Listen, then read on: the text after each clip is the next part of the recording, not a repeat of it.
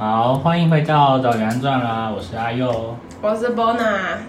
我们 Podcast 做到第二集，居然还活着。这这一次我们要来讲什么？我们要来讲讲原住民。原住民，我们这个月都在，也不是这个月，前面三篇都在讲原住民的事情。没错。想说今天可以来介绍一个有趣的，我自己觉得很有趣的。我们都从我我我们在发想的时候都是从就是高中课本有，我自己本人啊，都从高中课本上面有印象的抓。好，那我们第一个先来讲，大家有看那是什么时候啊？赛德克巴莱哦，也是国好几年前，国中有那么久吗？没有吧？我记得超久，然后还出了上下。对，上下两集，因为太长了这个故事。好，赛德克巴莱就是他们会出去猎人头嘛，出草。那到底什么东西是出草？出草其实是猎手的文化啦，像其他民族的一些原住民啊，他们也常常其实有这种猎手的文化。猎手就是猎人头的意思。为什么要猎人头？像那个日本战国那样嘛，要把人头拎回去？哎、欸，其实有很多不同的意思哎。哦，真的、啊？对对对对对，那。就台湾的原住民来说呢，为什么要猎人头？其实有真的超多的原因。然后我们最常听到就是，哎，最常听到的原因是什么啊？你你觉得是什么？我，我觉得就是打打架、械斗，械斗，就是械斗啊，就是跟隔壁隔壁有争执，然后但是你想想，我们比较常听到械斗就是。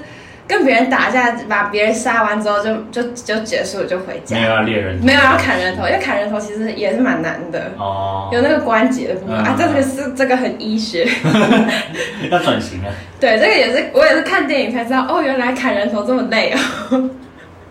刀要够力。没错。为什么要猎人头呢？杀杀杀，就把他杀死就好了。对啊，所以猎人头它其实不只是杀别人的这样子很单纯的杀别人而已，它是有其他的一些意涵的，它有一些文化的意涵。文化，比如说从动机来讲好了。我们常常可以看到，如果是成群结队，这个部落呢，他会有一个人说号召说：“哦，好，我现在要出去别的部落猎人头。”那通常别的部落就是只跟我们部落有仇的这个部落。嗯，对。然后呢，他就会号召一群人，人数不等，大概四五个到十几、二十个都有。然后这一群人，他们就会经过一连串的仪式的流程之后呢，他们就会出发去猎人头。这样，所以这有一种可能是部落跟部落之间的，也有类似这样子打架，对对对，有一点类似这样感觉，嗯，但还有很多其他的原因啦。其实呢，像部落之间打架的这种情况还比较少见哦，好像比较少见，对，比较少见，是比较多的其实是私人性质的，比如说。大家可能会以为，比如说私人的报复，然后就是你可能害了我，然后我再害了你，这是有可能的。在同一个部落里面吗？就是其实这种情况也是比较少吧，就像家人之间互互砍也是很少的情况，嗯、他们可能还是一天到晚社会新闻上面都是 哦，但那就是因为很少发生，所以才会上新闻啊，对不对？对啊，但比较常可能还是跟其他部落之间有一些私仇的情况，或者是说。现在有两个人吵架，然后他们为了解决纠纷，然后就决定要打架，或者是其中有一个人他觉得他的名誉遭受了侮辱，这样、哦、就是他就觉得我是清白的，但是我被控告说我可能偷了别人的财产，或者是跟别人的妻子有有一腿。那这样是要杀谁？这样是要猎谁的人头？哦，这个样子的话，其实应该说他们两个这两个人之间。会有进行一场有点类似较量这样子的感觉，嗯，那最后他们就会以砍下对方的人头来证明自己的清白，因为他们这个是有原因的，因为原住民的宇宙世界观里面，他们会认为。祖灵他会加持在清白的人身上，哦、对，所以你胜出就代表说你得到祖灵的加持，嗯、就代表说你是清白的，对，没错。可是这样蛮不合理的，万一就是输的那个人才是清白，他不是又被杀死，然后又……哦，对啊，这是没 没错，这这根本就只是比就是谁的武力比较强吧。我们这种观念也是比较像现代社会有的，像以前不管是哪一个民族，汉民族或者原住民或者其他的民族。大部分都会有一些类似的这种观念，就觉得祖灵会保佑好。对，对，没错。嗯，我后面还有看到，就是祭祀用诶，他们会把人头摆摆在那边就是祭祀祖灵用吗？还是会哦，因为他其实像我刚刚讲猎，就是猎手，他不只是杀人那么简单，他们也不是说对人头有什么情有独钟的那种个人喜好，这是有一些文化意涵。那这个文化意涵其实非常丰富，还有一种是它是作为祭祀用的，那。其实祭祀用的比较像是我刚刚讲到说部落跟部落之间，嗯，这种出草的这种仪式，然后他们会就是假如说 A 部落他到 B 部落去砍了几颗人头之后呢，他们会回来，然后这些人头就会被族长啊部落领导这样子，然后他们会堆成一排，有点像是三角形金字塔这样子的一堆，然后他们会进行一些就是仪式祭典。然后，呃，祈求丰收啊，或者是当时可能有什么天灾，就祈求这些天灾停止。那其实我觉得，呃，祭祀天灾，然后祈求丰顺这种宗教或者是习俗的仪式啊，其实在真的是在各个民族之间都可以看到。只是说原住民他们这边的话，他们会就是使用就是猎人头，当然不只是人头啦，还有其他的。动物啊，还有就是其他的祭品这样子。嗯，但是他们到现在还是有这个文化吗？就是他们堆放头骨这个哦，现在当然是没有啦。这个听起来就很恐怖哎，就是一群头骨摆在那里。哦，对，真的是蛮恐怖。因为我找资料的时候上网看，啊，还有照片吗？有哇，大概是日治时期拍的。呃，如果你不害怕的话，你可以啊。真的，他们就会有一些，应该是日治时期拍的啦，然后就会有原住民啊，然后他手上就提着一颗人头这样。这感觉很像什么《盗墓笔记》才会看到的，电影里面会有走进去盗墓，然后里面一大堆人头这样。真的，然后因为他就是这样揪着他头发，然后呢，他就是拎着那个。日治时期拍下来的照片。我猜啦，因为那些照片他们没有附上资料来的，嗯，对对对。但是因为照相技术可能也是到。哦，真的对，清晚这样才。大家有兴趣可以自己去查。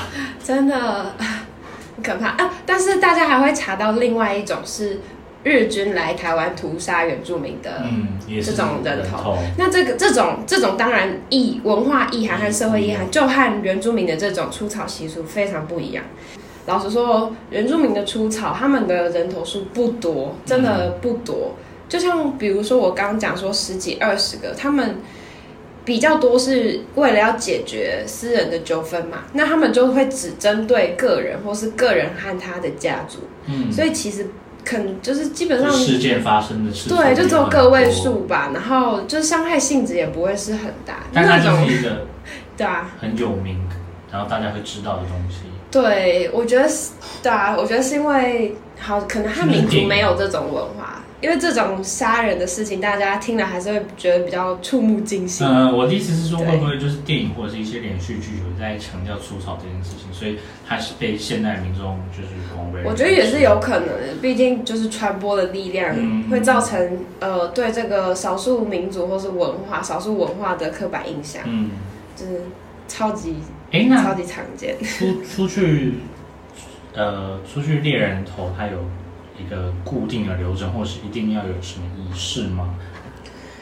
哦，他有哎，但其实因为猎人头，他在不同的部族之间也有不一样的流程和仪式。嗯，可以讲讲几个比较特别。对啊，讲几个比较特别，就是说跟鸟有关系啊。对，因为大家可以想象，就是原比较原始一点的民族的话，他们。呃，毕竟没有科学啊，没有什么根据，然后对于天灾环境这种都是不可以控制的东西，会感到非常恐惧，所以就会有很多宗教仪式行为。然后他们原住民也有自己一套的，就是祖灵啊、宇宙观这样子。那其实他们的仪式哦，非常看重运气这一部分，因为毕竟是一个有高风险的一件一个事件嘛。对，杀人你可能也会被杀啊。对，所以呢，他们在出草之前哦，呃，要出草的队伍都会进行一连串的占卜。那这个这种占卜有可能比较有名的两种啦，应该说比较有名的两种，是一个叫梦占，然后一个叫鸟占。嗯，对。那梦占呢，他就一就是听到梦就知道说哦，就是做梦。我晚上要睡觉起来。我们也常常听到有什么预知梦吧，对不对？嗯、什么预知梦哦，预知今年会旱灾之类这种这种梦境，所以他们就会有团队成员在就是前可能出发的前一天晚上做梦，然后如果你这你梦到了噩梦，那你就从这个队伍里面被踢出去，就是你就不能、啊、这样哦，以个人为单位哦。对，就是做到噩梦的就不行，或者是。呃，发起领导那个人做噩梦的话，可能这个行动就会被取消。哦，我刚刚还想说，就是又不是每个人晚上都会一定会做梦。对啊，对啊，对啊。哦，我刚我其实也是这样想，然后，所以我其实也不是很确定。我觉得他们应该就是真的有做坏梦，然后才不能去。对对对对对。啊，没做梦也不一定就不能去。但我觉得想想也很合理，就是因为其实做梦，我们现在了解是就是反映你潜潜意识反映出恐惧，你可能可能很害怕这次出草行动会很失败。那如果有这种心态，你可能这趟真的就不太会顺利吧？对啊，我我自己想想就觉得，嗯，也是有有一有有合理的基础。说不定是什么外星人教他们的，老高看太多。真的，老公看太，你老公看太多了你。那那另外一个那个跟鸟有关系的 哦，鸟毡的话，鸟毡其实很常使用诶，它也不只是在除草的时候会有使用到，嗯、对，就是因为我们都知道原住民他们是部落嘛，跟大自然的生活环境息息相关。那比如说他们要去打猎，好，他们就会在树林草草丛里面走，然后。就会有很多飞禽走兽在身边。嗯、那鸟就是有点像是通风报信这样子的一个使者的角色。嗯、所以，比如说他们要进行出草行动的话，他们就会看到那个鸟的，依据鸟的鸣叫还有飞行的路线来判断这一次的行动会不会顺利。嗯，非常有趣。那怎么判断？怎么判断？方位吗？对，方位。我觉得方位这很酷诶，就是左前方、右方、左右，没错，鸣叫都是不一样的象征。对，他们呃，我看到的是左前方长要长生的鸣叫的话，代表是吉祥，就是会顺利的意思。嗯，那如果那个鸟是在队伍行进的右方，或者是从左到右的话，都是凶。就是那这样有很多，那这样有很多方位都没有解释到。所以你可以想象，就是出草行动，并不是我们想到哦，你想杀人你就出队，你就马上出队，然后就可以杀。我的天，并不是这样。他们其实我觉得啦，我自己觉得组队失败率很高。哎，好像阿瓦隆。还是他们是觉得说，就是没有凶就可以去，然后有急的话就一定士气大振，会可以成功。我觉得也是因为这是一个很高风险，就像我们赌博，也就是就是或者是要从事什么高风险，都会去拜拜球啊，大家进行一些奇怪的奇怪的仪式，奇怪的仪式，穿什么红内裤是屁啦，又或科学科学科学，没有。其实我觉得这就是安定人心而已。对，没错。所以这就是他们他们的文化里面中一种占卜吧。嗯，那出草还有什么特别的禁忌吗？还是禁忌哦？其实就像我刚刚讲到说，如果比如说出发前几天、前一天的话，如果有团队成员遇到了一些不好的事情，比如说家中有什么什么意外、生病、死亡，或是家中有喜庆也不行哦。应该是应该主要是那个生病和死亡啦。就是葬礼这些的，婴儿脐带未脱也不行，这太严格了吧？对，但我觉得是应该说，在出发前你有任何的变化都 都都要小心，因为他有可能暗示了什么。他还不可以洗脸洗衣耶，这个，然后夫妻间也不可以行房事哇，这个真的是很严格哎。我觉得就有点像我们拜拜前要沐浴什么的，哦、就是对，要让自己保持平静。就是做任何任何让你紧张的事之前，最好都可以保持平静。出草期间严禁家族成员触碰麻线或麻做的纺织品。问号麻怎么了？麻 麻麻麻惹到你了吗？这真的是很有趣。但是因为出草的仪式流程，其实也是各个部落之间会不一样。啊、就是部族之间会，这个必须更新。家中火苗也很酷哎，他们是不是把火也是当做一个很神圣的象征？我觉得就很像我们拜拜的时候，初大年初一不能不能扫地，哦，一样，就是他他会认为把坏运气扫走。那大年初一不能扫地，这个我也不知道哎。你不知道哦？我真的不知道。我们家是这样哎，我们家就是除夕夜一定要扫完的。对啊，然后大年初一可能不能扫地，然后可能有些人还会不能洗衣服，然后不能讲不好的话，比如说你去死啊，你 讲了就会被家里长辈骂。哎，可是这么就是这么带有文化的，就是一个除草的行为，怎么后来就是可能像现在就没有看到？像我刚刚问你，现在怎么都没有对人？哦，对啊，因为我觉得可以想象是汉人和原住民接触之后被吓死了，因为汉人就觉得我有可能走在山里就被原住民除草掉，是真的是真的不是很常见，但是就像社会新闻，只要出了一件两件，哦、我们就会觉得这个社会怎么了？但其实社会。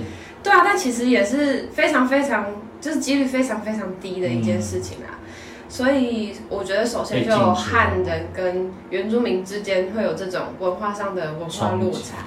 对，那其实真正的消失，应该还是在日治时期。嗯，因为日日治时期的时候，日本高压吧。我觉得啦，简单从两点来看的话，一个是他们的科技是进步，嗯、就是那个时代。然后日本又是东亚最科，就是科技发展最前面前面的一个国家，没错。然后就有很多大炮啊、毒物啊什么的，然后有很规模化那种西式军队的编编制啊，嗯、对。然后这就是呃原住民还有汉人就是没有的，然后武器也是先进的这样。那还有另外一点就是清领时期的时候，官方对于高山部族的原住民到后面他是。呃，划地分界，意思就是说我画一条线，然后你不要过来，我不要过去，这样。嗯、所以他们到后来对于高山部族的原住民的情况不是很清楚，然后也不不管这样。但是日治时期，日本政府来了之后，他就是要掌控台湾，所以他就是有有有对啊，进行了大量调查，然后所以他一定会冲进高山部族原住民的家里，然后说。然后看有多少人，然后跟他们讲说，这些都我的，以后都我的，对，然后也是因此啦，所以原住民的不光是文化，他整个生活都被打乱了吧。然后出草当然也就没有办法出草，他都变成别人的被管制的对象。嗯嗯，所以这这个是蛮可惜。那、啊、这个仪式文化就不见。但是我觉得，就算没有，就算不是被日本政府这样子。就是扼杀这种杀人除草的文化，到现在啦，现在社会应该还是会被禁止，对啊，也不太可能被留住。对，其实还蛮多其他地方的这种原始部落的，也蛮多这种，比如说食人或者是杀人头的祭祀这种文化行为都会被禁止。嗯，啊、一定的，没错。好，那我们其实除草这个差不多了，我们今天还想要再另外讲一个，就是。原住民的仪式或祭典，或者是甚至大家就是心中的刻板印象，其实我觉得大部分的刻板印象很多都是从历史课本上来的。就比如说讲到达悟族，就想到拼板舟或者是飞鱼祭，好像没有他们没有其他事情做一样。对，而且而且历史课本最常讲就是他讲完这一话，这一句话就没了，就没了。他也不告诉你这是什么。他介绍一个族，大概就只有用两行的。两行的区段，然后永远就是考试也都只会考达悟族飞鱼祭，达悟族飞鱼祭，对啊，没了。他们就想飞鱼祭，然后呢，他们会吃，就是吃飞鱼，然后拿去卖嘛，感觉都吃不完。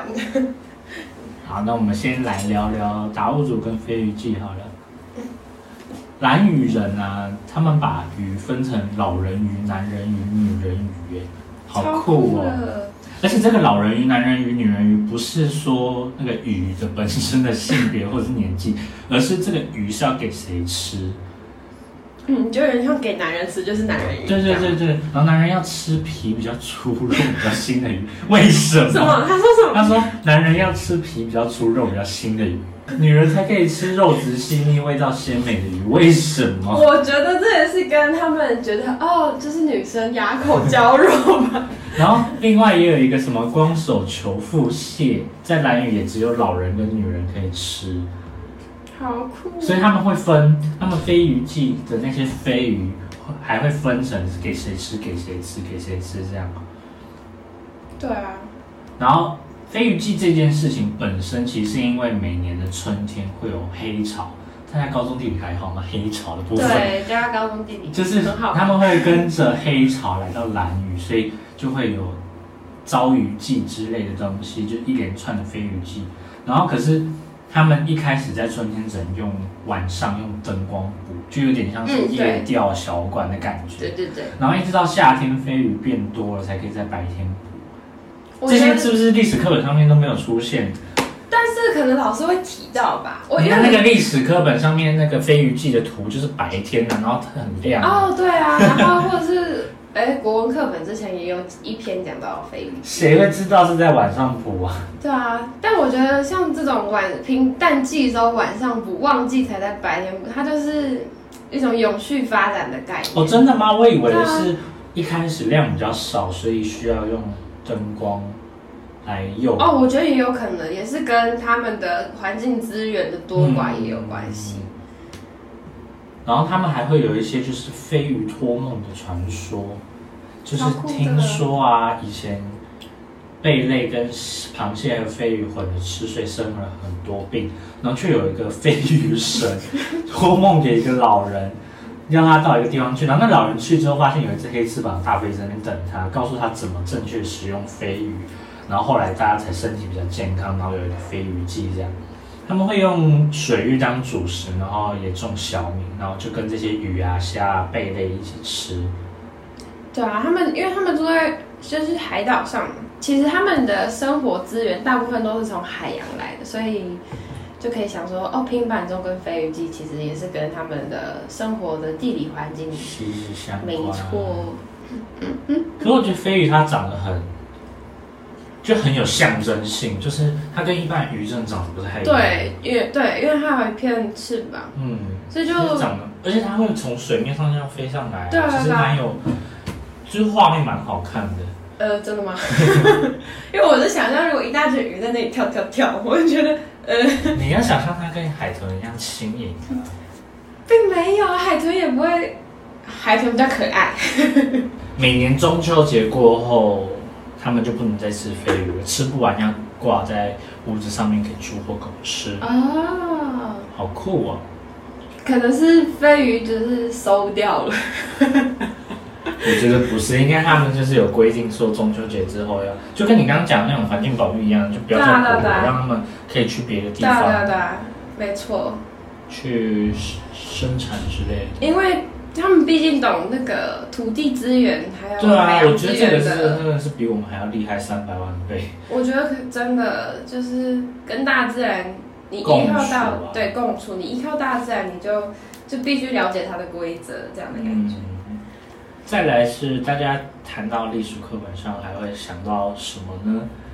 是不是会想到排湾族与他们的蛇？怎么会这么突然？有很突然吗？因为我觉得飞鱼讲的差不多啦。我也觉得，台湾族的蛇啊是百步蛇，就是在他们传统里面，百步蛇有超多名字诶，有五个名字，但我都念不出来。台湾族语，它的这些名字有点像是关系的名字，就是它上面写的这五个啊，比如说伙伴啊、真正、祖先、长老或蛇王。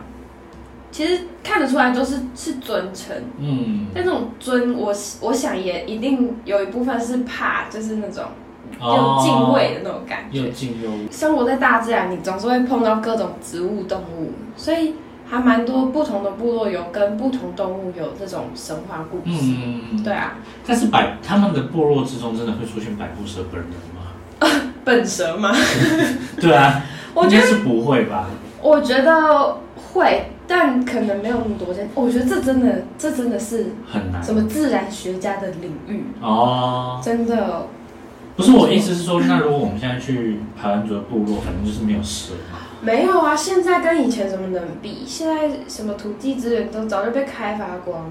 我的意思是说，他们不会供养什么蛇之类的，比如说印度供养牛之类的。哦，你是哦，你印度有没有供养牛啊？印度是养牛，但是。不吃牛这样，就是类似啊，就是在文化上，对对对对对，我觉得是啊，他在文化上就是百步蛇就是排湾族的有这样子一定地位和象征。对啊，但我的意思是说，他们平常生活中不会见到百步蛇本人，因为百步蛇几乎都在图腾或者是哦石柱上面。对，我觉得可能是他们，比如说打猎队要到山里的话才会遇到，哦、然后他们看到，因为百步蛇它的那个图腾就是非常的有趣，就是是三角形，是三角形的、嗯、对吧？然后我觉得也是因为。就是你长相有趣，就会被记住，就像飞鱼一样。他们应该是很，就是出去打猎的时候碰到，然后觉得有点神秘，又有点害怕，所以就帮他写。对，肯定是他们被咬死了几个人之后，发现这个这个这种蛇非常厉害，然后图腾感觉又非常厉害，就把它拿来用。他说很久很久以前，就是太阳来到人世间，产下了两个蛋，然后指定百步蛇保护他们。然后这两个蛋孵出来的人，其实就是排湾族的贵族，或者是祖先，或者是称之为祖先。对，然后所以他们其实，在排湾族诞生的时候，就跟百步蛇息息相关了，在这个传说里面。对，我们可以，我们可以想象，传说一定是人弄出来嘛。可是我觉得他们他们会这样子讲，就代表他们真的很相信百步蛇会好好的保护他们。对啊，对啊，对啊，对啊，应该说原住民啊，原始部落常常会。它的宗教文化是跟这些动物神灵有息息相关的。嗯、我常听到，比如说老鹰也常常成为原呃原始部落的。哎，这里就有啊，他说百百步蛇是地上的王，但百步蛇老了之后会变得很短胖，所以就会变老鹰，哦、然后在天空中保护人。对，我觉得老鹰也是因为老鹰在天空中是很强势猛禽类嘛。嗯，对。他们会其实其实他们会相信老鹰会带着那些就是呃过世的灵魂到天堂，嗯，就是它是一个我们跟天堂的媒介，嗯，老鹰自己本人应该也觉得莫名其妙吧？肯定的，自己都不知道天堂在哪里，我刚刚带我们去。对啊，刚刚突然我突然想到啊，常常听到比如说就是印第安人也是，然后原住民也就是台湾原住民也是，就是好像。各个地方的原始部落，其实他们这种动物神灵啊，都是这种猛兽猛禽类，比如说百步蛇啊，然后老鹰啊、狼啊、熊啊，这种会肯定是自己的族群被咬死了几个，之后会发现哇，原来这些动物这么强势，就成为了他们部落的保护神灵这样的感觉。嗯，讲到百步蛇，又想到贵族阶层。不是百步蛇啊，那个排湾族。讲到排湾族，就会想到贵族阶层。其实百步蛇的图腾也是代表贵族。就是你如果是一个，就是他们有分贵族跟贱民两个阶层。你如果是贱民的话，你就不能有百步蛇的图腾。嗯，没错。好好严格啊。因为你刚刚也有提到说，百步蛇被认为是他们的保护神，是贵族的神灵。可是应该。神灵应该要不分贵贱去保护。嗯，但平等的概念其实也是现代才有的啊。哦，以前我们到处听到都是有奴隶、有贵族，对吧？嗯，贵族啊、平民和奴隶这样子制度。其实关于蛇的传说，很多族群也有，像卢凯族也是跟蛇有关，没错，然后布农族也有白布蛇，没错，然后周。泰雅族也有蛇，周族跟少族也有蛇，其实大部分都是跟，呃，很很奇怪的是，它都会跟洪水有一点关系，然后跟跟保护祖先也有一点关系。没错，其实呢，其实蛮多共通点的。在前我们我们前面三篇文章就是写关于原住民文化的一些文章。那其中有一篇，我就提到说，这些传说的主题大部分会分为几种，嗯，对，然后其中就有洪水故事以及祖灵诞生这样子，嗯，就是祖先来源，我们是怎么来？所以其实不是蛇都是出现在那些传说，而是只有这些传说可以让蛇出现。就是对啊，不然呢？而且我相信百步蛇，台湾以前应该是真的。蛮多的吧，感觉、嗯、至少是这些部落生活环境，对啊，都有，他们都看过，然后被吓到，都觉得嗯很厉害。他是长得很厉害，他光是长相就长得很厉害。对啊，你要你是要看他长怎样子？没有，因为我刚刚说看图腾上面的长它是菱形的。对啊，它是三角形的、菱形的，所以才会出现在这个图腾上面，就很明显。就你就画一个菱形，它真的长得很好看的，就是如果在森林里面看到，超漂亮的，很想要把它抓回家。好喜欢蛇，真的。今天准备的就是差不多是这样。那嗯，其实我们大部分都是从高中课本有有的印象，我甚至那时候还本来想去翻高中课本，从这个印象去延伸，然后讲了一些蛇的故事啊，或者是飞鱼的故事。那还有一些出以前从赛德克巴莱上面可能看到一些出草的原由来，对。那不知道大家这样子有没有回想起一些高中的历史呢？美好的记忆并不，并不美好，并不美好，并不美好。高中历史太可怕。高中历史说是很碎，然后对，而且他都给你，就像我们刚刚讲，他都给你一句话也不解释一下，就要你背起来。哎。他就是一定要把你 A 跟 B 连在一起，然后不告诉你他们中间到底有什么关系。对，而且他连的很深。可是他是真的没有时间呐，因为他要在三年内把台湾、中国跟世界史都告诉你。对啊，太多了。真的是有点辛苦。真的，而且不光历史，还有其他的要学。对啊，好了，那我们今天就差不多这样喽。大家不知道听到这边有没有睡着？我们我们没有朋友听说。都拿来当床前故事听，我猜那个大概听了五分钟就睡着了。我也觉得。好啦，那大家拜拜。拜拜。